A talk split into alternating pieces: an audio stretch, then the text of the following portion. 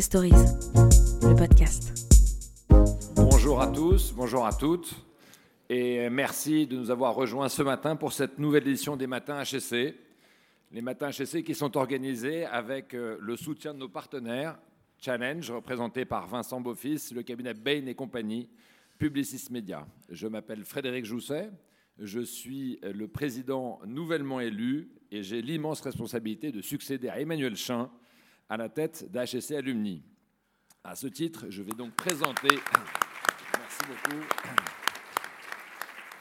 À ce titre, c'est moi qui vais présenter dorénavant les matins HSC. Et ce matin, je vais commencer par l'homme de la situation, en cette période euh, de pré-vacances, Henri Giscard d'Estaing, le patron du Club Méditerranée. Henri Giscard d'Estaing est issu, vous le savez tous, d'une famille exceptionnelle que je connais bien, puisque j'ai la chance d'employer Frédéric, son fils, qui est ici ce matin depuis quelques années, et de connaître votre femme Ina en tant qu'administrateur du Louvre. J'ai donc de l'info de première main. C'est une famille qui est unique, mesdames et messieurs, dans l'histoire de France. Pourquoi? Parce que aucune famille n'avait placé deux représentants sur le podium des matins HSC, qui sont venus à deux reprises. Votre père, Valéry Giscard d'Estaing, nous a fait l'amitié d'y participer hein, en 1985 et en 2013. Et quant à vous, vous étiez déjà venu en 2004. C'est donc un exercice que vous connaissez très bien. À l'époque, vous étiez déjà le nouveau président du Club Med, un Club Med qui était en très grande difficulté et pour lequel vous veniez présenter le nouveau plan stratégique. C'est peut-être l'occasion, 15 ans après, de voir si ça a marché. Avant d'en arriver là, quelques étapes de votre parcours. Rappelez que à l'époque, vous ne vous destiniez pas au business, mais évidemment, ça ne surprendrait personne, à la politique. Après Saint-Jean-de-Passy, Sciences Po, une maîtrise d'économie à Assas, vous devenez le chef de file des jeunes giscardiens. Vos amis sont alors vos camarades d'engagement, Dominique Bussereau, Jean-Pierre Raffarin. Il paraît que vous avez des talents commerciaux déjà particulièrement affirmés avec la vente des fameux t-shirts Giscard à la barre peut-être un signe de votre évolution future dans le business. Votre carrière politique commence et s'annonce déjà fulgurante. En 1979, vous êtes élu conseiller général du Loir-et-Cher à tout juste 22 ans, ce qui fait de vous le plus jeune élu à ce poste. En revanche, votre action et votre énergie ne parviendront pas à faire réélire votre père qui quitte l'Élysée en 81. Et c'est d'ailleurs après avoir quitté le palais à pied, dans une scène mémorable, qu'il vous rejoint dans la 604 dont vous tenez le volant. Cette défaite est-elle une des raisons qui vous pousse à vous éloigner de la politique dans les années 90 Vous dites que la gestion est plus, intéressante dans une entreprise que dans la vie politique. Et c'est dès, 1982 que vous cherchez un emploi compatible avec votre mandat d'élu et vous commencez à Cofremca. Cofremca, vous vous spécialisez dans l'étude des comportements alimentaires à l'époque où McDonald's vient s'installer dans l'Hexagone. Beaucoup prédisent l'échec dans une culture alimentaire indéracinable du géant américain. Vous pressentez au contraire les bouleversements qui seront euh, bien réels. Et c'est d'ailleurs euh, sur ce sujet que vous distinguez et que Antoine Ribou, qui apprécie la justesse de votre analyse, qui finit par vous embaucher. Vous occupez différents postes dans le groupe BSN, puis Danone, dont celui de DG Déviant, une expérience déterminante qui vous lie avec le charismatique fondateur, un homme né visionnaire qui vous a beaucoup marqué dans la vie après votre père. Finalement, on parle de vous comme son successeur et il vous préfère son fils Franck. Vous décidez alors de quitter l'entreprise un an plus tard pour rejoindre le Club Med. Pourquoi le Club Med? Vous expliquiez que vous n'aviez jamais été confronté dans la vie à une entreprise en difficulté et ça tombe bien car des difficultés, le Club Med en a plein. On peut dire que l'entreprise est même en perdition, avec plus de 700 millions d'euros de pertes accumulées. Les mauvaises performances et l'échec de la stratégie de diversification vont conduire au départ de Philippe Bourguignon en 2002, et c'est vous qui, qui vous lui succédez. Au cours des dix années qui suivent, vous allez avoir à peu près tout.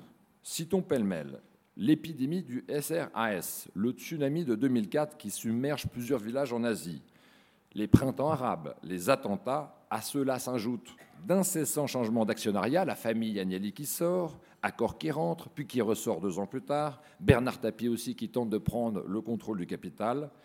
En dépit de ce parcours d'obstacles, vous définissez un cap que vous maintenez contre vents et marées. Pour vous, le marché du tourisme va se polariser entre une offre de mass market et une offre sélective de l'autre. Il conviendra d'être soit le moins cher, soit le meilleur, et c'est la deuxième option que vous prenez. Une option ambitieuse car le Club Med part de très très loin. Au début des années 2000, l'entreprise garde quelque chose du Club Med un peu roots qui sert de cadre dans deux films Les Bronzés. Seul un quart des villages sont catégorisés en quatre tridents. En Sardaigne, il reste même un village à case et sanitaire collectif. Il va falloir mener des travaux de rénovation de grande ampleur et installer dans le groupe et auprès des géos une culture du luxe.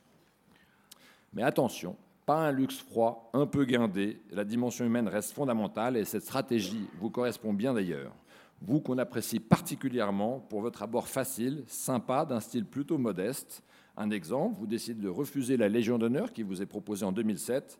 Les géos vous appellent tous par votre prénom, vous qu'ils ont si souvent vu sur scène pour interpréter les Crazy Signs et haute chorégraphie énergisante qui sont une des marques du Club Med. Au siège, vous avez pris le bureau où travaillaient les secrétaires de votre prédécesseur et on vous y trouve parfois, voire même souvent, en train de déjeuner d'un simple sandwich et d'un yaourt. Du reste, le bureau, vous ne le voyez pas souvent. Votre poste vous conduit à voyager la moitié de l'année, 300 000 km parcourus par an. C'est une chose qui vient d'Anton Ribou, la conviction qu'il faut aller sur le terrain. Pour être là où vous en êtes aujourd'hui, il vous a fallu revendre le club Medjim, Jet Tour, remporter une incroyable bataille d'actionnaires, la bataille qui reste la plus longue histoire d'OPA de la Bourse de Paris. Et c'est finalement Fossen qui chine un chèque de 1 milliard, ce qui est pas mal pour une entreprise qui fait des pertes. Vous sortez indéniablement renforcé de ce dénouement. Certes, le Club Med n'est plus français, rappelons qu'il avait été fondé par un Belge, mais Fossen vous donne les moyens de poursuivre votre stratégie et de développer le club à l'international. Une quinzaine de nouveaux villages devraient ouvrir dans les trois ans à venir, notamment en Chine, où le nouveau concept de City Break Joyview fonctionne à plein régime. Et les résultats sont là, pour finir. L'entreprise est redevenue bénéficiaire en 2016 et a accru ses bénéfices en 2017 pour atteindre 36 millions d'euros avant impôt. Vous avez toute la confiance de Guo Guangchang, le, DG, le PDG pardon, de Fosun. Ces succès vous ont permis de devenir en 2017 global partner de Fosun, le plus grand conglomérat privé de Chine. Ça fait de vous le premier Français à atteindre le sommet d'un groupe chinois d'une telle envergure. Voilà, chers amis, il paraît qu'il y a toujours dans votre bureau de la rue de Cambrai une photographie d'Antoine Ribou sur la Grande Muraille. Il était convaincu à l'époque qu'il fallait miser sur la Chine. Aujourd'hui, l'avenir du Club Med, qui passe par l'avenir du milieu, c'est aussi un peu le vôtre. J'ai remonté le passé, je laisse Vincent parler de l'avenir. Merci.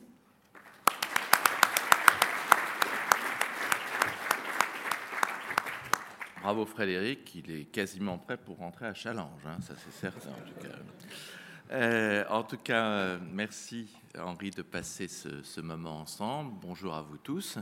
Et puis, euh, Henri connaît parfaitement la formule, donc on va commencer avec notre petite revue de presse, les questions sur le club, celles de la salle. Alors, Arthur me rappelle que vous pouvez toujours intervenir également par SMS avec euh, donc un message s'est écrit sur la brochure si vous souhaitez le faire euh, de cette manière-là ou de vive voix. Et puis on termine sur un registre plus personnel euh, d'ici une heure. Et on commence avec euh, une question effectivement un peu difficile. Quand j'ai dit à Henri tout à l'heure qu'on commençait avec la une de Libé, que la une de Libé était sur le sujet de la rémunération des patrons, elle est titrée Un pognon de dingue à l'occasion de l'Assemblée de Carrefour aujourd'hui. Près de 17 millions d'euros de revenus en 2017 et une retraite chapeau de 500 000 euros par an, alors que Carrefour va supprimer des milliers d'emplois. Son PDG sortant touche le jackpot, c'est du Libé pur sucre, mais c'est une question aussi une question de société.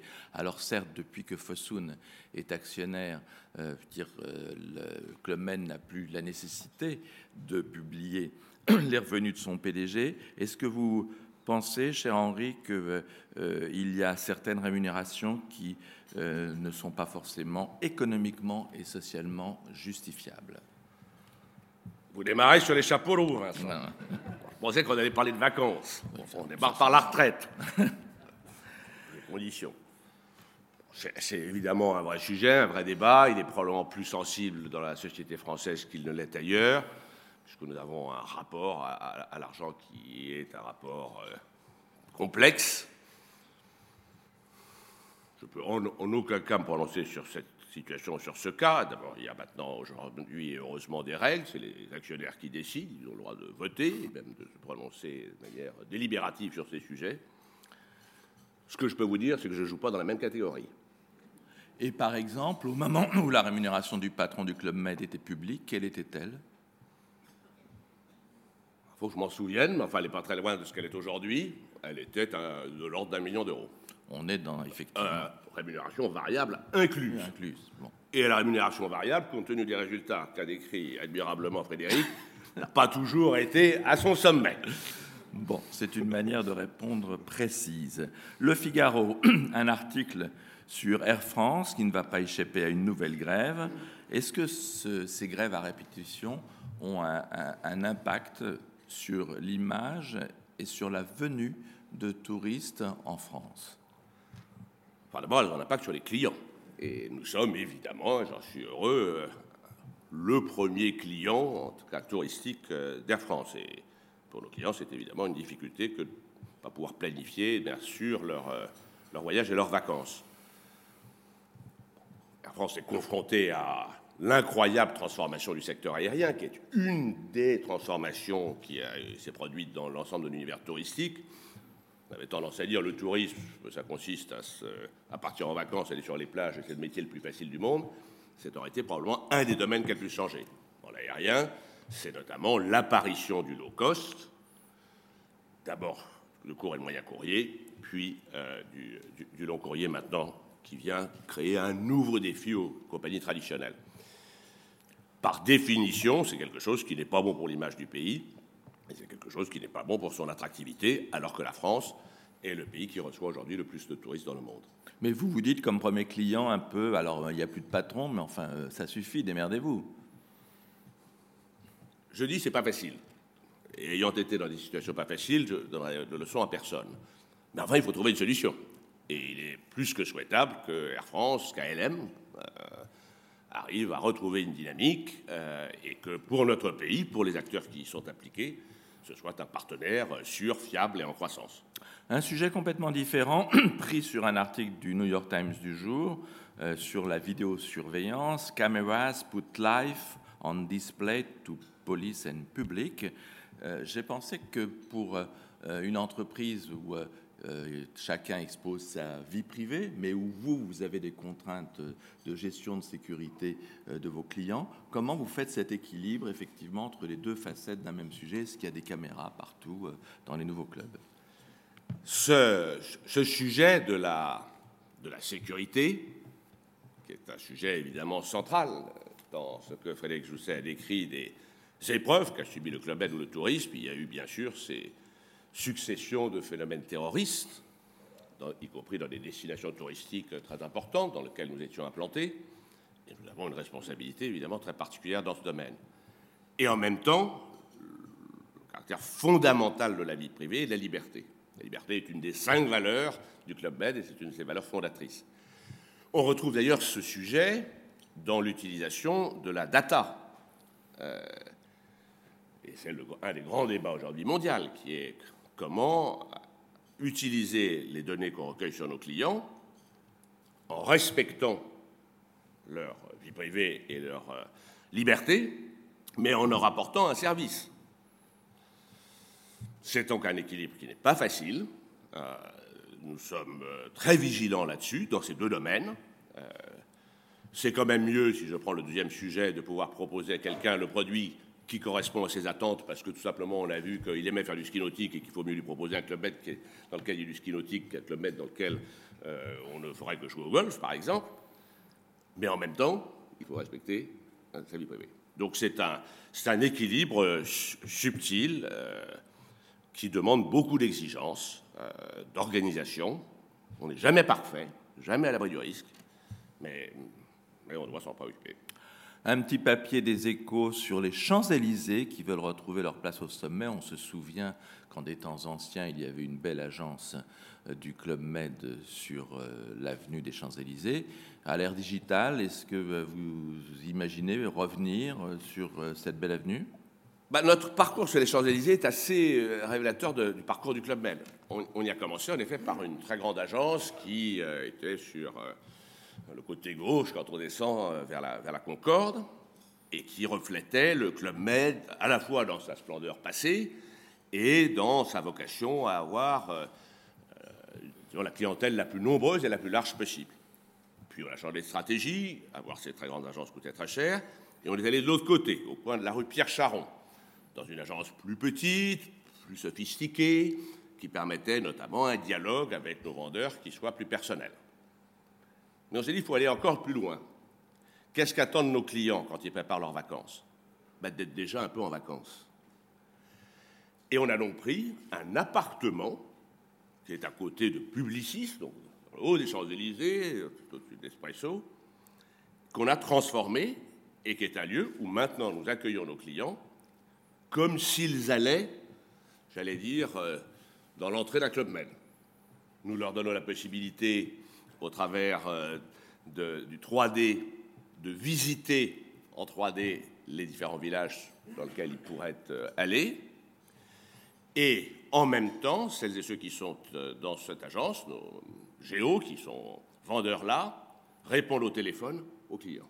C'est le passage à l'omnicanal.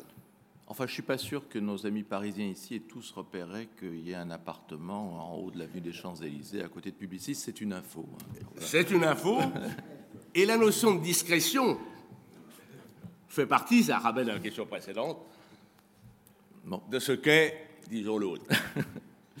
Dernier petit sujet qui vient de, de la lecture du Monde d'hier, cet énorme contrat que le croisiériste MSC a signé avec les chantiers qui vont redevenir les chantiers de l'Atlantique, trois paquebots à Saint-Nazaire. Est-ce que ce type de euh, séjour sur des bateaux est un concurrent pour le Club Med? Alors, le phénomène de la croisière est un phénomène majeur des 10-15 dernières années dans le monde touristique. C'est factuel. Euh, c'est développé en particulier aux États-Unis, un énorme secteur de la croisière, de très grandes affaires, très rentable, euh, très sophistiqué, mais qui clairement ont choisi la, euh, masse. Ces bateaux ils accueillent 4000 personnes. Alors, ils ont une offre très sophistiquée de restaurants, d'activités, de, spectacles. Ce n'est pas ce que le Club Med vise aujourd'hui. Le Club Med, il vise des vacances pour les familles qui soient, et les couples actifs, qui soient une expérience. Et l'expérience, elle se fait par la multitude d'activités qu'on peut avoir, elle se fait par un lieu, un site large et ouvert, euh, elle se fait par le contact humain, 4000, c'est difficile. Et le contact humain, il est fait au Club Med grâce au géo. Donc il y a de vraies différences. Mais c'est un secteur important et la concurrence dans le domaine touristique ne fait et ne fera que s'élargir. Alors Frédéric reprenait tout à l'heure euh, votre odyssée du Club Med et la manière dont effectivement vous êtes attelé à, cette, à ce redressement. Est-ce que on peut dire maintenant oui pas simplement avec les chiffres qu'il évoquait tout à l'heure, euh, en termes de profit. Est-ce que oui, le, cette odyssée est terminée, le Club Med est euh, redressé et, stable pour l'avenir? Oui. Et je dis de la manière la plus claire, la plus nette et la plus définitive. Alors, il n'est pas à l'abri d'un ralentissement économique mondial, de crise géopolitique, personne ne l'est. Par contre, son modèle économique est aujourd'hui un modèle structurellement rentable et son positionnement stratégique en fait structurellement un acteur de croissance. Le positionnement stratégique, il est simple. C'est trois choses. Haut de gamme, mais avec l'esprit Club Med, global et happy digital. Haut de gamme, pourquoi? Nous sommes euh, entre spécialistes des affaires et l'économie. Quand vous êtes dans un secteur à coût fixe, ou quand vous êtes une industrie à coût fixe, si vous vendez pas cher, les chances de gagner de l'argent sont très fines. Elles sont trop compliquées. Deuxièmement. Juste un point là-dessus sur le haut de gamme où euh, c'est une stratégie ancienne. Est-ce que vous avez le sentiment parfois de ne pas être aller trop loin dans votre offre, puisqu'elle euh, atteint maintenant effectivement des prix qui sont peut-être devenus un peu hors marché? Disons qu'aujourd'hui, il y a un marché pour cette offre et que ce marché, il est croissant. Simplement, en effet, ce marché, il est global. Ce qui amène au deuxième, point. Puisque c'est par définition un marché plus étroit que l'est un marché euh, moyen. Simplement, le moyenne gamme, qui était la situation qu'avait le Club Med et qui était le résultat de la croissance générale du marché du monde du tourisme dans les années 90-2000. Le, le moyenne gamme, lorsqu'il n'y a plus de croissance, c'est la clé du désastre. Vous êtes trop cher par rapport à ceux qui pensent euh, qu'il faut d'abord aller au meilleur prix, et vous n'êtes pas assez bien pour ceux euh, qui se disent, moi, j'ai les moyens, je, veux avoir les meilleures vacances. Donc, euh, aujourd'hui, ce positionnement haut de gamme, sur lequel nous avons le meilleur rapport qualité-prix. La, clientèle, aujourd'hui, qu'est-ce qu'elle cherche? Soit le moins cher, on le disait, soit le meilleur rapport qualité-prix. Et la formule tout compris, même si le prix facial, et là vous avez raison Vincent, peut paraître élevé, la formule tout compris est la plus efficace. Mais il faut être global. Aujourd'hui, il y a la croissance dans le monde. Elle est inégalement répartie, mais il faut aller la chercher. Deuxièmement, dans un monde aussi incertain que le nôtre, ne dépendre que d'un nombre limité de destinations ou d'un nombre limité de marchés, c'est prendre un risque considérable. Qu'est-ce qui a été les grandes épreuves pour nous? Ah, C'est la crise économique européenne et en particulier en France, qui était notre marché principal. Donc nous l'avons pris de plein fouet. Qu'est-ce qui a été la difficulté? La, crise euh, au Moyen-Orient et dans le, dans le, monde arabe, qui était la principale destination et la plus rentable pour nous. Donc nous, nous et personnellement, je suis incapable de prévoir l'évolution géopolitique du monde. Il y a peut-être certains qui le sont, moi je ne le suis pas. On viendra tout à l'heure sur la troisième partie, le digital.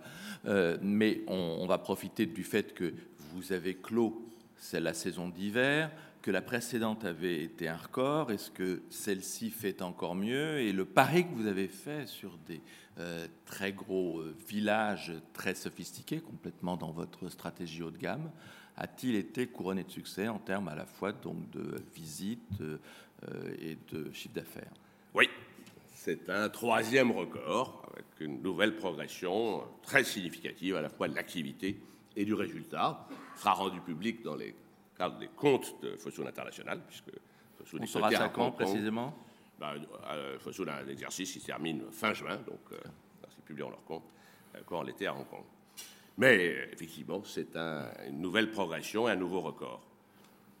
Comment il s'est fait D'abord, nous avons une activité particulière qui est l'activité dans le domaine du ski, euh, où nous sommes aujourd'hui les leaders euh, en Europe et dans lequel nous sommes en train de devenir les leaders en Asie.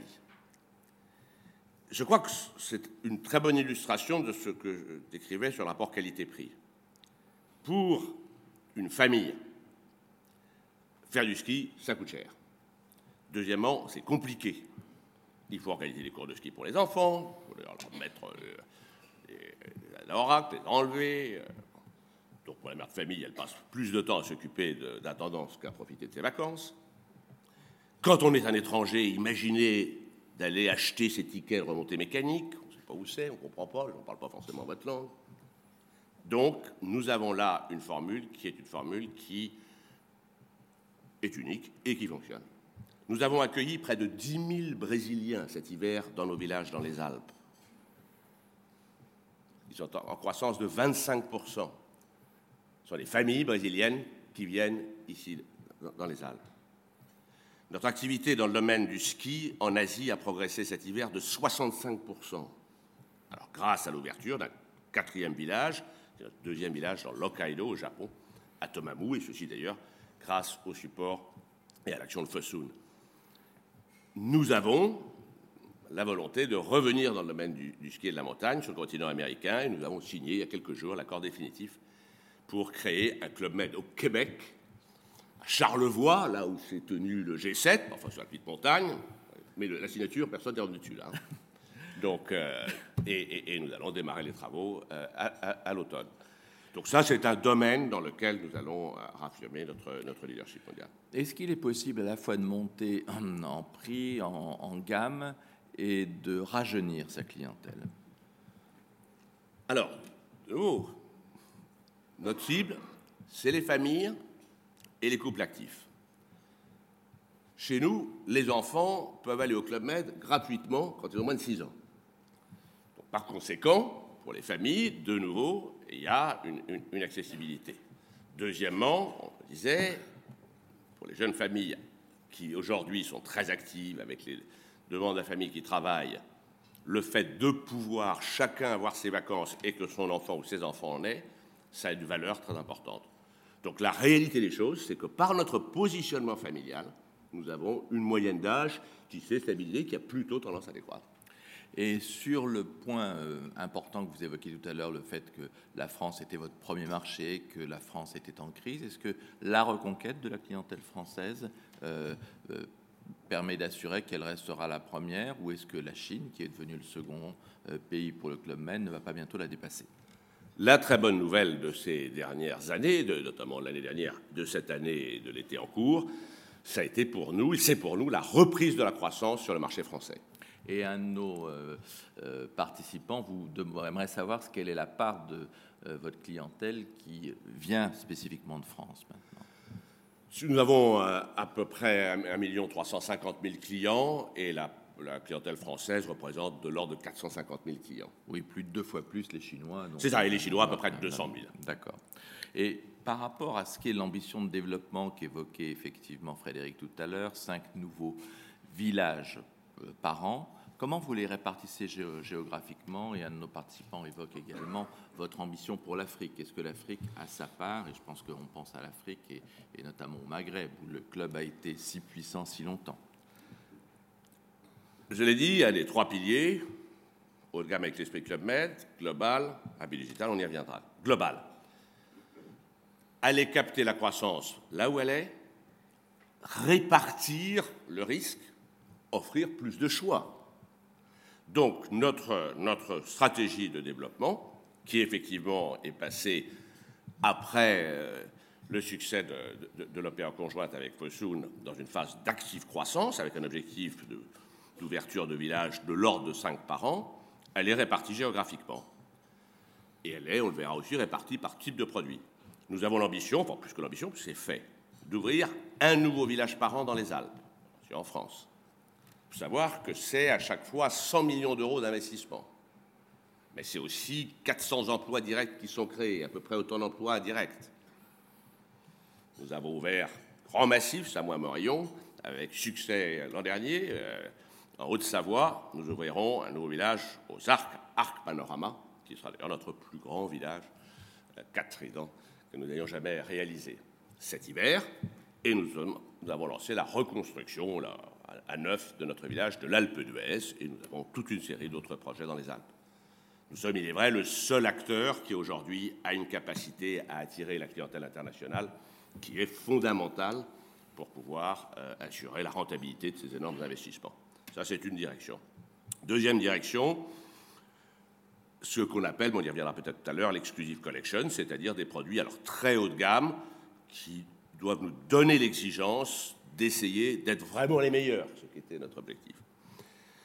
Troisième, et ça c'est partout dans le monde, et nous venons d'en ouvrir un qui est pour nous formidablement symbolique, en Sicile, chez Falou, où effectivement nous sommes passés des cases euh, et les sanitaires au soleil, mais effectivement euh, sans une grande infrastructure, à ce qui est probablement, en tout cas je le crois, je l'espère, un des plus beaux, si c'est le plus beau resort de la Méditerranée. Troisième dimension, l'Asie et la Chine. Dans, quelques, dans trois jours, euh, la semaine prochaine, j'irai inaugurer notre deuxième Club Med Joyview euh, en Chine, qui sont des villages Club Med, mais qui ont été faits pour répondre à un besoin spécifique du marché chinois, qui sont les courts séjours.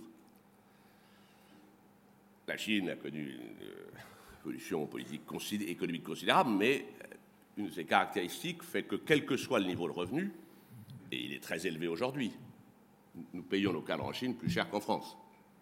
C'est pas l'évolution du monde. Eh bien, ils n'ont pas de résonance secondaire. Donc, et ils vivent dans ces immenses villes euh, qui ont euh, des degrés de pollution importants, même si dans ce domaine, là encore, je vois à chaque fois les progrès qu'ils ont faits à une vitesse exceptionnelle. Donc il manque un peu de joie et un peu de vue. Voilà. Exactement. Joy, you. Et, et- et de vie. Et donc, on a créé on va, ces, ces réseaux qui sont à deux heures, trois heures de, de voiture euh, de Pékin, de Shanghai, bien sûr de Guangzhou, puis ensuite de Manchang, Qinggu, euh, et du- des, grandes, des grandes mé- métropoles euh, chinoises. Et euh, c'est sans doute un des éléments de développement très importants pour nous, parce que même si c'est un modèle qui n'est pas facile, puisque vous les avez sur une courte période, des longs week-ends, il y a beaucoup de longs week-ends en Chine. Tendance-là, c'est assez proche de nous. Ils appellent ça les festivals. Euh, festival, ça veut dire un week-end de trois jours. Il y en a d'ailleurs un la semaine pro- pro- prochaine. Dragon Boat Festival. Euh, tant mieux. Et donc, pour ces petites vacances, c'est les destinations idéales. Et nous allons en ouvrir un troisième euh, dans le courant de l'automne et de l'hiver, au pied de la Grande Muraille, où on pourra aller de son petit très joli bungalow au bord d'une rivière, marcher à pied à la Grande Muraille. Henri, est-ce qu'on peut s'arrêter un peu plus effectivement sur la spécificité du Club Med et de la Chine, parce que vous êtes une marque mondiale, un patrimoine français, et je pense qu'il n'y a pas d'autre exemple euh, de- d'entreprise qui soit 100% chinoise. Qu'est-ce que ça veut dire pour vous dans le management quotidien d'avoir un actionnaire chinois? Nous avons un actionnaire chinois, comme il y a les entreprises en France, que des actionnaires américains, britanniques, allemands. Euh, quand on dit à Guo Guangchang, président, le fondateur de Fosun, le cofondateur avec ses associés, mais euh, qu'est-ce que vous pensez des entreprises chinoises Il dit, j'en sais rien. Moi, je peux vous parler de Fosun. Et là-dessus, j'ai de- l'opinion et je vous dis que Fosun est une bonne entreprise. Il se trouve que j'ai un formidable partenaire et associé, qui sont des grands entrepreneurs, visionnaires, qui sont partis, euh, comme beaucoup d'entrepreneurs euh, ici en France ou en Europe, eux avec 5000 dollars dans la poche, quand Deng Xiaoping a fait en 1992 son China Southern Tour, et au lieu d'aller faire leurs études aux, États-Unis, pour lesquels ils avaient économisé leurs 5000 dollars, ils l'ont mis dans l'économie chinoise. Et ils ont créé ce qui est effectivement la première société privée chinoise. Ils ont une stratégie. Health, wealth et happiness. La santé, la richesse, le bonheur. Moi, je suis dans la partie bonheur. Et ils ont ajouté pour les familles. Alors, comme c'est la Chine, on dit pour un milliard de familles. Ce qui me laisse un peu de croissance. Ensuite, quelle est la spécificité? Parle là maintenant par expérience, puisque la vraie, je dirais, caractéristique pour moi spéciale du Club Med, si on- c'est que Fosun est notre actionnaire depuis près de dix ans maintenant. Alors il était certes minoritaire, mais il était le premier égal avec les autres, il était représenté au Conseil. Donc c'est pas une petite histoire d'un jour, c'est une histoire dans laquelle on a un long recul. C'est les mêmes interlocuteurs qui sont les nôtres aujourd'hui. Qu'est-ce qui les intéresse? Demain matin et dans dix ans. Quand je les vois, je vais passer euh, du temps là, samedi prochain avec euh, Guo Guangchang, je vais avoir mon comité exécutif Fosun, dont je suis un des dirigeants euh, justement dans notre Club You euh, mercredi prochain. C'est OK, comment ça se passe? Comment la saison été Comment avancent vos projets? Demain matin. Et puis, quand on va discuter d'une décision, d'investissement, de désinvestissement, de... la question sera mais oui, mais dans dix ans, qu'est-ce que ça va faire? Et le choix sera entre demain matin et dix ans. Ce qui me paraît une très bonne façon de gérer. C'est-à-dire le focus sur le résultat le court terme, mais toujours la vision de l'impact à long terme. En tout cas, vous, vous vous en sortez très bien. Je crois que votre petit camarade Sébastien Bazin, à la tête d'Accor Hôtel, qui a deux actionnaires chinois, minoritaires certes, n'a pas effectivement euh, une relation euh, aussi idyllique que celle que vous venez de nous décrire. Vous, Alors, quel, conseil vous lui Ils sont donneriez exigeants, rassurez-vous. Quel conseil vous lui donneriez à Sébastien Bazin avec ses actionnaires chinois? Attendez. Moi, je gère une petite affaire, lui, une grosse. Il connaît ses trucs. Alors, un, un- un- un point très important, c'est donc que la, la clientèle chinoise a beaucoup cru. La deuxième, 200 000 personnes. C'est, quelle, quelle sorte de GM sont-ils? Je vais faire un tout petit retour en arrière, mais pour répondre très précisément à cette question. Pourquoi j'ai pensé que l'avenir du Club Med, ou une partie de son avenir, serait en Nous étions, et ça c'est tout le talent de mes prédécesseurs, depuis plus de 30 ans en Asie. Et je voyais, quand j'allais en Asie, dans nos villages, nos clients de Hong Kong, de Taïwan, euh, de Singapour, ou de Malaisie, la co- comédie chinoise, heureux, s'amusant, aimant le Club Med, en un mot. Et je me suis dit, le jour où la Chine s'ouvrira, non pas s'éveillera, mais en l'occurrence s'ouvrira, c'est-à-dire notamment autorisera ses euh, habitants, citoyens à voyager individuellement, c'est une formidable opportunité pour le club. Et c'était en 2003, et c'est à ce moment-là qu'on s'est installé. Et ce que nous voyons dans nos villages chinois, c'est des clients comme étaient les clients français dans les années 60.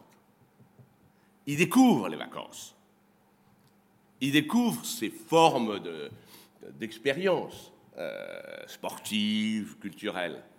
Et donc, ils ont une participation aux activités qui est absolument extraordinaire. On parlait des crazy signs. Crazy signs, c'est des signes qu'on fait le soir, après le dîner, au coin du bar.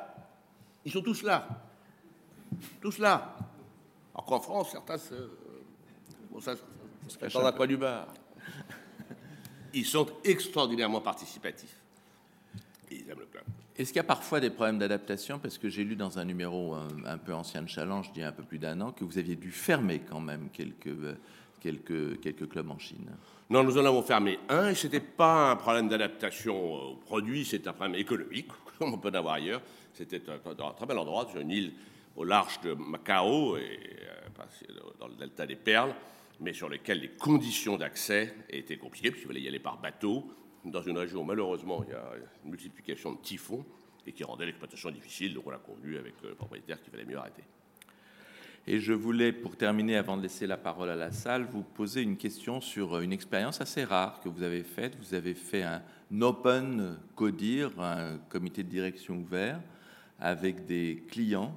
Qu'est-ce que ça a donné? Qu'est-ce que ça vous a appris? Ce qui est effectivement fondamental pour nous, c'est de savoir, comprendre, suivre l'évolution des attentes de nos clients, d'autant que nous sommes en changement permanent. Donc on a effectivement pris cette initiative et les associer à nos, à nos décisions. Une des caractéristiques assez particulières du Club Med, c'est que nos clients, et c'est formidable, se considèrent propriétaires de l'entreprise. Moi, je suis leur gérant. Donc, il, faut, il faut les écouter. Alors, on l'a institutionnalisé par cet open collier, c'est-à-dire que ce sont des clients qui sont venus, qui ont partagé alors, les, les réflexions, préoccupations de notre business unit européenne, et qui nous ont donné toute une série d'idées ou d'indications, notamment euh, un point très important sur lequel on avait sans doute pris un peu de retard, par exemple d'avoir systématiquement dans nos buffets de la healthy food euh, et d'aller vers, d'une certaine manière, l'allègement de notre nourriture, en tout cas un choix qui soit un véritable choix de healthy food, mais ça porte sur toute une série d'autres activités. On les a fait venir dans notre village de Tchefalou, euh, en construction. Ils ont été un peu surpris, parce que quand on voit un village en construction, c'est un gros chantier. On, se dit que ça sera jamais prêt. C'est toujours prêt un peu à la dernière minute, il faut bien le dire aussi. Mais, euh, et ils sont exprimés sur un certain nombre de choses, euh, dans le design de la chambre, dans la façon d'organiser les choses. Très bien, donc il est 9h, le moment de passer la parole à la salle et je vais commencer avec les questions de nos partenaires et avec euh, notre ami Olivier Marchal, le patron de Bain au milieu. Là, si voilà, le micro arrive, Olivier. Bonjour.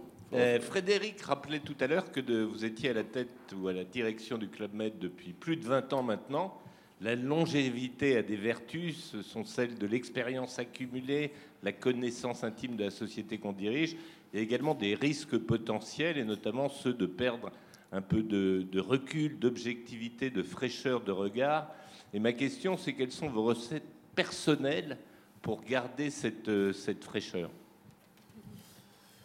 Merci de dire que j'ai encore de la fraîcheur dans ma vue, mais euh, elles, sont inspirées de, de, de quelque chose auquel Frédéric a fait allusion tout à l'heure, qui, qui, était un, chose que m'a appris Antoine Ribou, qui est diriger avec les yeux et les oreilles. C'est-à-dire essayer constamment d'être au contact des équipes, des clients, des partenaires. Le moins possible dans son bureau, le plus possible sur le terrain. Si on regarde, si on écoute, en principe, on est capable de suivre l'évolution des choses, et si on le fait de manière active et positive, en principe, on est capable de se renouveler. Deuxième chose, la chance que nous avons au Club Med, c'est que les équipes sont jeunes. La moyenne d'âge de OGO tourne autour de 25 ans. Et nous sommes heureux aussi d'en avoir dans notre comité de direction. Je vois ici Grégory Lanterre, ancien d'HSC, qui a commencé comme stagiaire au club et qui est maintenant directeur général de la construction et du développement. Et donc, Sabrina, qui dirige notre marketing aux États-Unis. Nous avons la chance d'avoir une multitude à la fois d'origine, de, de formation et d'âge qui m'aide à essayer de rester dans le coup. Alors, la question de nos amis euh, de euh, Publicis Média, c'est à vous. Bonjour, Paul Boulanger, Publicis Média. Vous l'avez évoqué plusieurs fois, donc j'imagine que c'est un sujet important. Mais vous venez d'entamer avec euh, le village de Cefalù en Sicile, un nouveau chapitre de l'histoire du Club Med, puisque ce village est le premier en Europe de la gamme 5 Trident Exclusive Collection. Euh, qui est une offre qui devra représenter 10% de votre offre en 2020. Donc ma question, elle est double, et c'est la suivante. Quel défi à la marque Club Med le lancement de ce nouveau type de village et ce nouveau type d'offre? Et quel travail avez-vous effectué pour y répondre? Je pourrais faire le lien, merci pour cette question, avec la précédente. Pour avancer, il faut toujours se lancer de nouveaux défis. Et il faut être toujours à un niveau d'exigence élevé je l'ai dit, je le pense, arithmétiquement, nous avons fait notre montée en gamme. 80% de nos villages, cette année, sont 4 et 5 tridents. Ils étaient en effet un quart quand on a commencé ce, ce processus. Mais il ne faut pas s'arrêter, parce que sinon, on se redécale par rapport à la concurrence. Alors, ce n'est pas une course effrénée vers le haut, puisque effectivement, notre objectif, c'est que cette Exclusive Collection qui comprend en ce village de Cefalou, mais qui est aussi euh, le village que nous avons, un des villages que nous avons à l'île Maurice, la plantation d'Albion, notre merveilleux bateau de croisière, alors qui n'est pas comparable à ce que vous avez décrit, le Club Med 2, plus des espaces que nous avons dans un certain nombre de nos grands villages, à Punta Cana, à Cancun. C'est pour nous un facteur d'exigence en termes de qualité, de prestations, de table, qui, par définition, tire l'ensemble vers le haut, l'ensemble de nos équipes, et qui nous oblige à essayer à chaque fois de faire mieux. Par ailleurs, il y a incontestablement une clientèle qui recherche la combinaison d'un très haut niveau de confort et la vie. Parce qu'il y a de merveilleux hôtels, mais on s'ennuie. Alors, d'autres questions de la salle, c'est à vous maintenant. Je vois des bras qui se lèvent. En ayant la gentillesse, bien sûr, de bien vouloir vous présenter. Bonjour, François Cousy du cabinet PMP. Vous avez laissé pour la fin la, troisième partie Happy Digital. Forcément, dans le, dans le travel, vous êtes dans un secteur qui est un des plus digitalisés, les plus, j'ai employé des mots euh, marketing, les plus disruptés par le digital, euh, que ce soit au niveau de la conquête du client, de l'expérience client et même euh, des process de l'entreprise, de sa réactivité. On voit le besoin d'être de plus en plus réactif, agile dans la transformation de, l'entreprise. Pour vous, quelles sont ces priorités autour du digital pour le Club Med? Où mettez-vous euh, l'accent? Quelles sont les, grandes directions prioritaires dans, ce domaine? C'est en effet le troisième pilier stratégique. Vous ne l'avez pas demandé, Vincent, mais souvent on me dit Mais qu'est-ce que vous apporte Fosun Et là, on se dit Il apporte des capitaux, il apporte des stabilité, tout ça est vrai. Mais qu'est-ce que nous a apporté Fosun C'est une discussion que j'ai eue avec Go Guangchang il y a trois ans et demi maintenant. Il m'a dit Henri, le digital mobile est en train de changer le monde et de changer l'économie. Vous devez accélérer sur le digital mobile. Il se trouve que le pays le plus en avance dans ces domaines, c'est la Chine. C'est d'ailleurs là où nous testons un certain nombre de nos innovations. Nous avons techniquement, par exemple, et ça répond là concrètement à votre question, transformer tous nos sites Internet, nos 33 sites Internet en 14 langues, qui sont branchés sur le système de réservation, nous les avons passés responsive, c'est-à-dire dès le départ adaptés au mobile. Nous avons commencé à le faire par la Chine. Mais ce n'est qu'une illustration. Nous avons, dans les trois dernières années, doublé nos investissements, nos CAPEX en matière digitale. Nous avons modifié notre organisation et regroupé le marketing, le digital et l'IT. Et c'est de grand talent, Al Brouwers qui dirige l'ensemble.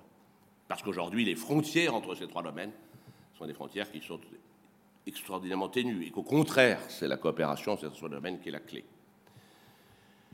Nous allons l'appliquer à tous les domaines. Nous sommes en train de transformer notre RP de ressources humaines en prenant ce qui est aujourd'hui le, système le plus sophistiqué, Workplace, qui va permettre par exemple à nos géos en village d'exprimer sur leur mobile là où ils souhaiteraient aller pour leur prochaine saison. Ce qui permettra donc à nos équipes d'être plus actives sur le développement de leur carrière. Nous avons euh, des actions massives en matière euh, d'évolution de CRM, on l'a, parlé tout à l'heure sur l'utilisation de la data, euh, mais aussi pour faciliter la vie de nos clients en vacances. On parlait des sports d'hiver tout à l'heure. Une des contraintes, y compris au Club Med, c'était quand on arrivait, il fallait faire la queue pour avoir ses skis et ses chaussures. Eh bien là, il y a sur l'application Club Med, pour chaque client, la possibilité de mettre sa taille, son poids, son niveau de ski, et lorsqu'il arrive dans le coffre euh, où se mettent cela, il trouve ses skis et ses chaussures. Easy arrival faciliter la vie de ses clients par le digital. Et c'est pour ça que j'ai voulu, vous souhaité, appeler ça Happy Digital. On ne fait pas du digital pour le digital, d'autant que nos clients, une partie d'entre eux en tout cas, quand ils vont en vacances, c'est justement pour se déconnecter. Mais on le fait pour que ce soit plus agréable pour eux et que ce soit plus efficace pour nos équipes. Alors il y a du happy digital, il y a aussi du worry digital, surtout pour les patrons quand ils ont des choix à faire stratégiques, des d'alliances avec les grands du, digital dans leur industrie. Euh, et je crois qu'un choix important que vous avez fait, c'est de ne pas passer par les euh, euh, grands agrégateurs que sont Expedia, Booking. Est-ce que est-ce que c'est difficile à faire? Est-ce que vous le regrettez ce choix? Est-ce que alors, c'était difficile à faire, puisque les, euh, online travel agents, like Expedia Booking, se sont développés dans les années euh, de 2000-2010, c'est-à-dire au moment où le Club Med était en, crise très profonde. Euh, et où il y avait d'ailleurs des, sursauts dans le monde touristique. C'est d'ailleurs une des raisons pour lesquelles les hôteliers ont utilisé ces OTA pour prendre du volume. Mais moi, je me suis dit, on ne peut pas avoir la marque qu'on a et, qui est la seule marque mondiale de vacances, sur laquelle on avait la conviction qu'on pouvait par ailleurs la continuer à la faire croître, développer. Juste une indication, aujourd'hui, le, niveau de notoriété assisté de la marque Club Med dans les grandes métropoles chinoises, c'est-à-dire l'essentiel du, marché, c'est 45%. C'est extrêmement élevé pour une marque internationale. Et en même temps, je dirais, confier cette marque à, des acteurs dont la mission est simplement de faire la compétition par le prix. D'autant que, on en parlait tout à l'heure, nous, nous avons un prix facial élevé, puisqu'on est tout compris. Et si euh, vous êtes sur un système dans lequel le choix se fait par destination, et qu'il n'y a pas une visible différence du produit, les gens simplement se disent, mais attendez, pourquoi j'ai au Club ça coûte plus cher qu'ailleurs? Donc ça n'avait pas non plus de sens. Mais ça a été pénible, puisque ça voulait dire renoncer à des volumes à un moment où on en avait besoin. C'est ça le choix que nous avons à faire dans la durée. Alors, une autre question, je dire monsieur, et puis, monsieur là-bas après. Oui, bonjour. Patrick Caral, je suis professeur de droit à Paris en sorbonne et j'ai une petite holding, petite, dont les petites filiales sont dans le domaine du digital et du mobile, effectivement.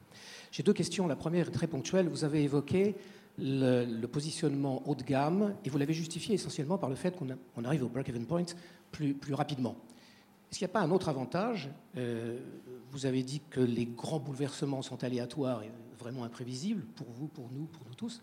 Mais euh, est-ce que le, ce positionnement haut de gamme ne permet pas d'être ni cyclique ni contracyclique, mais en fait finalement totalement acyclique, ce qui est un avantage considérable. Ça, c'est la première question, elle est ponctuelle. Et la deuxième, rapide, s'il vous plaît. Et la, je poserai peut-être la deuxième plus tard, à ce moment-là. Vous avez absolument raison. Une des caractéristiques euh, du haut de gamme, c'est qu'il est moins cyclique que ne l'est le moyen et encore plus euh, le, le, le, corps de marché. Il est moins sensible aux, aux cycles économiques puisque les populations auxquelles on s'adresse, et surtout si on est global, sont des populations qui, peut le regretter ou le juger injuste, mais dans une situation de résistance plus forte aux fluctuations économiques. Monsieur, merci. Oui, bonjour monsieur, Luc Domergue. J'ai fondé mon propre cabinet conseil il y a une vingtaine d'années euh, sur un domaine qui est l'accompagnement de projets d'investissement dits structurants. Je crois que c'est le terme euh, à la mode. Et je voulais vous faire réagir à trois mots-clés en reprenant votre idée d'avoir un groupe global qui cherche à aller là où est la richesse. Les trois mots-clés sont l'outre-mer français, Israël et l'Arabie saoudite. J'ai tenté de les classer par ordre de richesse croissante, c'est à vérifier. Alors, outre-mer, nous sommes présents dans les Antilles françaises, euh, aussi bien à la Guadeloupe et à la Martinique, et dans les deux cas, nous y avons des projets majeurs d'investissement. Nous allons commencer dans les prochaines semaines la rénovation et l'extension de notre village de euh, Guadeloupe, la Caravelle, et nous avons en ce moment même des travaux de rénovation et d'amélioration de notre village des, Boucaniers à la Martinique, qui sont dans deux sites absolument merveilleux. Israël, nous avons une très grande clientèle euh, en Israël. Il faut savoir que à peu près la moitié des Israéliens qui font du ski le font au Club Med. Euh, et nous avons donc tout un système de, transport aérien sur les principaux aéroports des Alpes pour faire venir notre clientèle israélienne. Nous avons et nous continuons à regarder la possibilité d'y avoir un village. Je souhaiterais que ce soit sur la côte méditerranéenne. On regarde des sites dans ce domaine. L'Arabie saoudite, ça part de plus loin, puisqu'il faudra qu'il soit effectivement ouvert à un mode de vie libre euh, qui respecte les envies de nos, clients. Ceci étant dit, les projets qui existent, et notamment dans le golfe d'Aqaba, en face d'un lieu où nous avions un merveilleux club Med, qui aujourd'hui n'est pas en opération compte tenu de la situation dans le Sinaï, euh, pourrait être un lieu tout à fait intéressant. C'est justement dans la poursuite de ces, ces trois mots-clés, il y a un de nos participants qui évoque l'équilibre géopolitique que vous avez dit qu'on ne peut jamais prévoir, mais qui aussi parfois est un euh, facteur d'opportunité. Et le quatrième mot-clé, si je reprends euh, l'expression de monsieur, c'est Corée du Nord. Est-ce que c'est quelque chose qui, euh, tout d'un coup, euh, euh, vous avez la même fascination qu'un grand dirigeant de ce monde imprévisible? Alors, ça part d'encore plus loin. mais si on est spécifique, c'est les plus belles montagnes d'Asie. C'est là où il y a la possibilité du meilleur ski. Bon, l'instant, collègue, c'est un peu prématuré. Mais nous avons un club med euh, dans la province de Jilin, qui est la province qui est adjacente à la Corée du Nord, le Bedaou, qui marche très bien. On a regardé, d'ailleurs, on continue à regarder un, autre euh, qui s'appelle Shangbaishan, qui est sur la frontière entre la Corée du Nord et la Chine. C'est un endroit magnifique, c'est un grand volcan, et c'est de là dont d'ailleurs les peuples coréens, comme d'ailleurs le peuple manchou, pensent qu'il est originaire.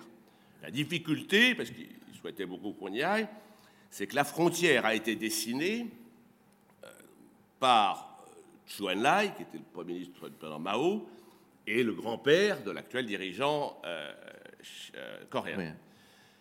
Et ils se mettaient à la fin d'un banquet. Et donc, ils avaient un crayon, et il y a, dans le bas du cratère, une espèce d'angle. Et je me suis dit, si j'envoie des clients là et qu'ils ne savent pas qu'il y a un angle, ils vont se retrouver en Corée du Nord, ce qui n'est pas forcément là où nous souhaiterions qu'ils aillent. Donc, on a remis un peu le projet, mais... Alors, une autre question? Moi, j'en avais eu une. Pardon, il y en a une là. Ah, une là. Pardon, je ne vois pas. Ah oui, très bien. Allez-y, monsieur. Oui, bonjour Benjamin Boulevard, cabinet Waystone et nouvellement Shanghai. Euh, J'ai une question justement sur la stratégie de communication que vous adoptez vis-à-vis des clientèles pour qui la marque euh, Club Med est totalement nouvelle, notamment la clientèle non occidentale et notamment la Chine. Merci. C'est une stratégie qui, mélange digital et PR. Alors en Chine, les relations publiques se font au travers de ce qu'on appelle les KOL, euh, les Key Opinion Leaders, qui sont en fait des personnalités qui captent sur eux-mêmes une très grande attention, donc énormément de followers sur les réseaux sociaux, et dont la pratique de vacances, pour ce qui nous concerne, est à ce moment-là exemplaire pour les autres. Et sinon, c'est effectivement de s'inscrire dans les écosystèmes digitaux. Alors en Chine, ils sont extraordinairement structurés et puissants, Baidu, Tencent, Alibaba, nous sommes présents dans chacun de ces trois écosystèmes, euh, et avoir ensuite une stratégie notamment d'acquisition de, trafic qui est, je le reconnais, très sophistiquée, euh, qui, correspond à des changements profonds, notamment de l'action marketing. Alors Henri, on a une question qui arrive par SMS, mais j'aimerais qu'elle soit reformulée par euh, euh, celui qui l'a faite, parce qu'elle est quand même assez polémique.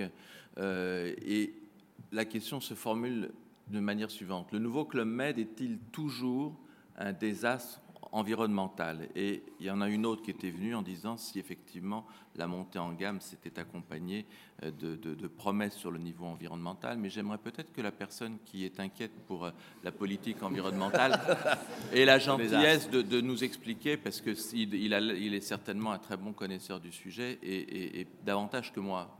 Euh, non, bon, bah alors, eh, dire. Euh, euh, non, quel est le sujet au fond? Pourquoi, pourquoi, cette question vient? Est-ce qu'il y, est qu y, a une issue? Est-ce qu'il y a euh, telle ou telle ONG qui est euh, au basque euh, du Club Med? Non, non. Non, il y a un sujet qui est un sujet global, qui est l'impact du tourisme sur le réchauffement climatique, l'impact des transports aériens, etc., l'impact des transports en bateau, enfin, qui est un vrai sujet et qui mérite, mérite attention et, et respect. Pour le reste, le Club Med, dans ce domaine, je ne dirais pas qu'il est exemplaire, on ne l'est jamais assez. Mais franchement, je crois que s'il y a une entreprise de tourisme qui porte une attention au respect des endroits dans lesquels il est, c'est bien le Club Med. Et il n'y a rien de nouveau. Gérard Blitz, vous mentionniez, le, le créateur du Club Med, au lendemain de la Deuxième Guerre mondiale, en 1950, avait dit le bonheur, le Club Med, ça doit être le bonheur par le sport et la nature. Et j'admire toujours cette pensée au lendemain de la guerre, le sport et la nature, ce n'était pas le sujet. Et c'était une formidable vision. Et le Club Med a été toujours respectueux des lieux dans lesquels il est. Alors on peut faire mieux, c'est pour ça qu'on a décidé que la totalité de nos sites serait Green Globe Certified dans les trois ans. Il y en a aujourd'hui 80%, c'est le meilleur euh, critère environnemental. Nous avons décidé d'adapter nos critères de construction pour qu'ils se prennent là aussi les meilleurs critères, au travers d'une adaptation de la norme BRIM. Nous allons célébrer les 40 ans de la Fondation Club Med, euh, qui est la, une des premières fondations d'entreprise et qui veille à essayer de faire un peu de bonheur autour de nous. Donc, qu'il faille toujours faire mieux, que ce soit des sujets globaux qui méritent attention, il n'y a aucun doute, sachez qu'ils nous préoccupent.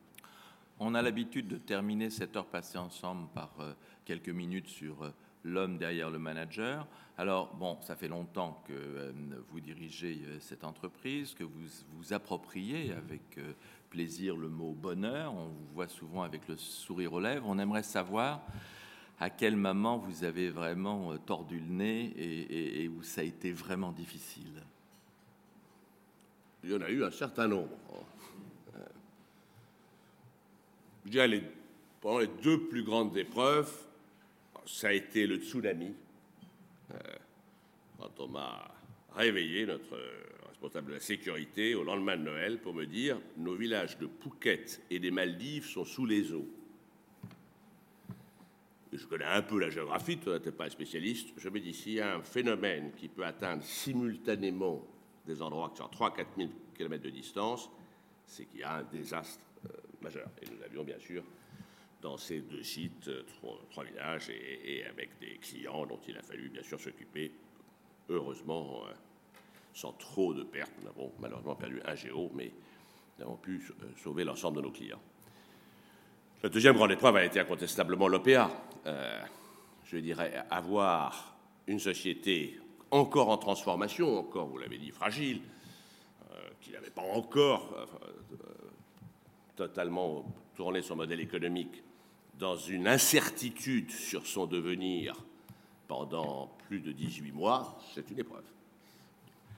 Alors, vous, on l'a appris par l'introduction de Frédéric, vous avez donc une forme de, d'admiration pour Antoine Ribou. Euh, est-ce que vous, avez quelque part euh, au sein de vous une forme de regret qu'il ne vous ait pas choisi comme successeur? Non. Euh, même si j'ai beaucoup de respect pour euh, Danone, et Franck Ribou y a fait un travail remarquable. Par contre, je garde euh, un souvenir d'Antoine. Il avait l'originalité et la vision. Et lorsque nous avions fait une acquisition, dont il m'a ensuite confié d'ailleurs la charge, je l'ai fait en Angleterre, on avait été voir le propriétaire, Lord Hanson, pour discuter le prix. Et Lord Hanson dit, euh, on était trois, dit Antoine, 200 millions de livres. Et Antoine lui dit, Oh my lord, you don't go back by the back of the spoon. Et on l'a eu à 180. Et quand vous regardez cette entreprise maintenant, euh, et, notamment cet euh, effort qu'ils font pour euh, se faire accepter cette volonté d'avoir un statut spécifique de B Corporation, vous trouvez qu'elle a gardé sa, fraîcheur euh, par rapport euh, aux ambitions qu'avait Antoine Ribou? Je m'occupe du Club Med. Est-ce que vous avez eu peur de ne pas réussir parce que le redressement a été très long, très très très long? Je me suis complètement trompé sur la durée du redressement. Je pensais qu'il serait beaucoup plus rapide. Je me dis maintenant, heureusement que je me suis trompé, parce que, ni moi peut-être, mais sûrement pas mes actionnaires, mes actionnaires auraient accepté qu'il soit aussi long. Simplement, quand on transforme une entreprise, quand on le fait le vent de face, il faut du temps.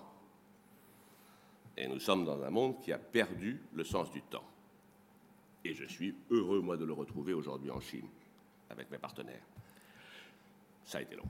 Et j'imagine que quand vous avez été, il y a quelques jours, je crois, élu personnalité touristique de l'année, euh, ça a été en fait une forme de consécration de ce temps long. Méfions-nous des consécrations, mais euh, l'hommage qui est rendu à, à cette transformation effectivement du club me fait plaisir. Alors moi, je voulais terminer par une question d'un de nos camarades qui euh, est évidente, qu'on doit souvent vous poser, mais essayer d'être le plus... Euh, euh, avec le plus de détails possible, où prenez-vous vos vacances et est-ce que vous allez simplement au Club Med? Alors, je, vais au Club Med, nous allons en famille au Club Med, mais pas qu'au Club Med. Ayant été conseiller général du Loir-et-Cher, ma famille de la mère étant originaire de cette partie de, la France, euh, j'ai la chance d'y avoir une maison et, une propriété là auquel je suis très attaché, où j'ai mes racines, et donc j'essaye d'y aller de temps en temps. Là, c'est renouer avec la nature. Euh, mais nous allons en vacances au Club Med, en gros deux fois par an. Ben, j'ai la chance d'avoir des enfants formidables. Mes deux filles sont les reines du trapèze volant. Elles sont en général empochées à la fin pour faire le spectacle. Ça, c'est toujours un peu plus difficile. Euh, Frédéric est un grand sportif, moi, spécialiste du ski nautique. Et moi, j'adore marcher. Et comme les clubs sont vastes et dans de beaux endroits, ce sont des endroits merveilleux pour marcher. Et quand on marche, on regarde. Et on écoute. Très bien. Et puis, une dernière question qui n'a rien à voir, mais qui euh, nous intéresse tous quand même.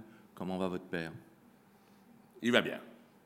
Il est, bien sûr, il a 92 ans. il est moins vaillant qu'on l'est plus jeune, mais il garde sa passion pour l'actualité, destin du pays et, de l'Europe, qui est son grand projet. Et il en parle toujours très bien, j'en témoigne. Frédéric, c'est à toi. À moi la lourde charge de conclure. Cette heure passionnante, je rappelais qu'en 2004, le Club Med était une entreprise en grande difficulté, en panne de leadership et de stratégie. À la question de Vincent, le Club Med est-il redressé? Vous répondez de cette voix Giscard, si forte, si unique, oui. Même si ça n'a pas été un long fleuve tranquille et qu'il n'a pas fallu y aller avec the back of the spoon. Oui, en raison d'un positionnement clair et assumé, haut de gamme, global et digital. Au club, vos 1,3 million de clients, dont 400 000 Français, viennent vivre en famille une expérience, une expérience qui commence en 3D en haut des Champs-Élysées.